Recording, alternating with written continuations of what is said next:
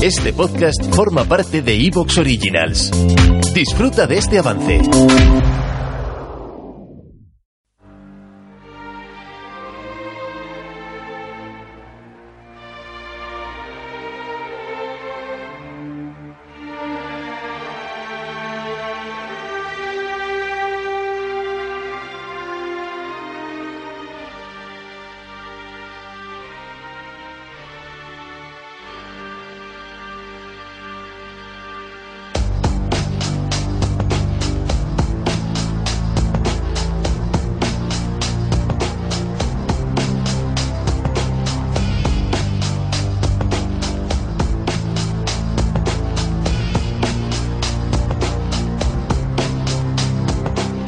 Muy buenos días amigos y compañeros de Colectivo Burbuja, muy bienvenidos a una nueva edición de Economía Directa. Hoy no tenemos con nosotros a Juan Carlos, no obstante le podréis escuchar más adelante esta misma semana que tenemos preparado una, una grabación especial, un programita que, hicimos hace unas semanas con un compañero muy interesante, os, os, emplazo a verlo en unos pocos días.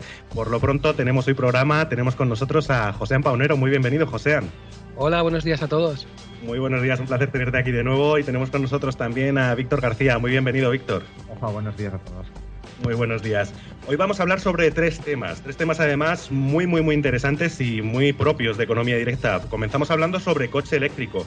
Nos está comentando la Unión Europea que para 2035 no se venderán ya coches de combustión. Hablaremos sobre cómo de posible es esto, si esto es eh, en la práctica algo factible o si el plazo que nos dan es demasiado corto o demasiado largo. Vamos a analizarlo. Vamos a hablar también sobre España y sobre eh, la economía global. Estamos viendo en estas últimas semanas un cierto desacoplamiento de España con el resto del mundo, muy particularmente en el sector inmobiliario y también en el sector financiero, en tema de bolsa e IBEX. Hablaremos de por qué se está produciendo este fenómeno y si es preocupante o no, si de verdad representa un desacoplamiento eh, severo de España de la economía global. Y por último hablaremos sobre la quinta ola, una quinta ola que ya sabéis que viene eh, marcada por las vacunaciones y por el cambio de perfil tanto de eh, bueno tanto de infectados como de ingresados y, y desde luego también y tristemente de, de, fallecidos. En cualquier caso comenzamos hablando sobre, sobre coche eléctrico. Eh, Josean, la Unión Europea nos dice que para 2035 ya no se venderán coches de combustión. ¿Cómo de factible ves tú esto? ¿Crees que es un cálculo optimista? ¿Ves que es un cálculo pesimista, realista? ¿Cómo, cómo lo interpretas tú? Bueno, a ver, yo creo que lo primero la Unión Europea está pensando en la Unión Europea, puro y duro, es decir, que no está pensando en la situación parcial que pueda darse en diferentes países, como puede ser España o Bélgica o Alemania. Entonces, esto es lo primero que hay que tener en cuenta, que café para todos, pues en una cosa como esta no lo tengo tan claro que sea tan positivo.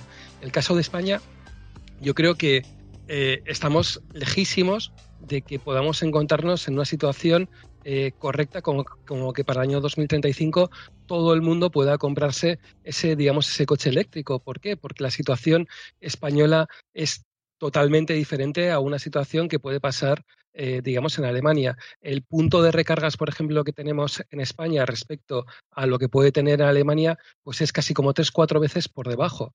Por no hablar eh, el tema de poder adquisitivo que podemos tener en español respecto a los países de la Unión Europea, de otros países de la Unión Europea, que hace que la posibilidad de comprarse ese coche eléctrico hoy por hoy pues sea, digamos, casi ciencia ficción, ¿no? O sea, estamos hablando de unas cantidades eh, económicas que no, que no tienen nada que ver, ¿no? Incluso se ven los datos, ¿no? Como en España el coche eléctrico, pues sí que está subiendo, pero no deja de ser algo pues más o menos anecdótico hoy por hoy, con un 3-4% de, de, de, las ventas y muchas de estas ventas eh, sufragadas por administraciones públicas.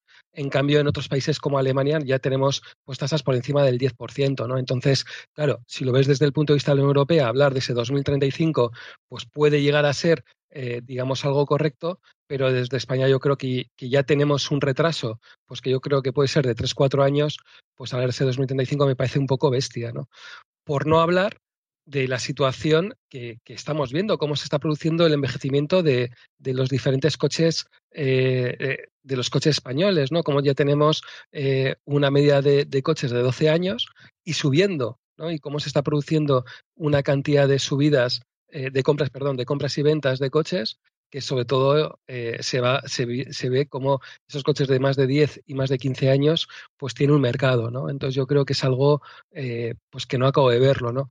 Incluso me resulta un poco complicado que haya gente que tenga ese coche que sea eléctrico, mientras desde un punto de vista de la técnica no se solucione un tema de recarga de baterías, pues yo creo que, que sean rápidas, es decir, que, podemos entender eh, que se pueda esperar 15 minutos a recargar eh, ese coche mientras se tomas un café.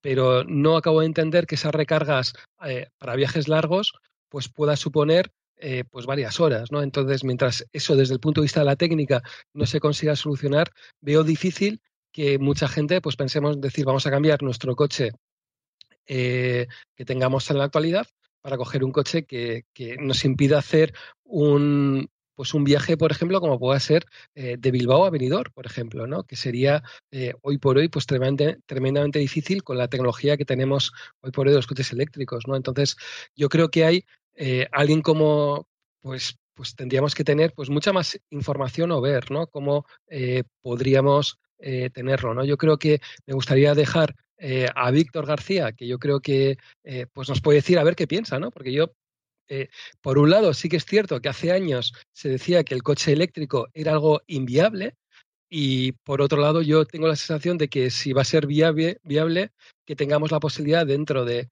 eh, estos 14 años, que estamos pensando que solo quedan 14 años, y la gente se compra un coche no pensando en, en dos años como podía ser con los móviles, ¿no? Que dices, vale, pues igual la batería no me dura tanto, pero es que un coche no te lo compras para cinco años o para tres, te lo compras para 10 o 15 años, ¿no? Entonces, eh, me gustaría saber un poquito la opinión de, de Víctor, a ver qué piensa.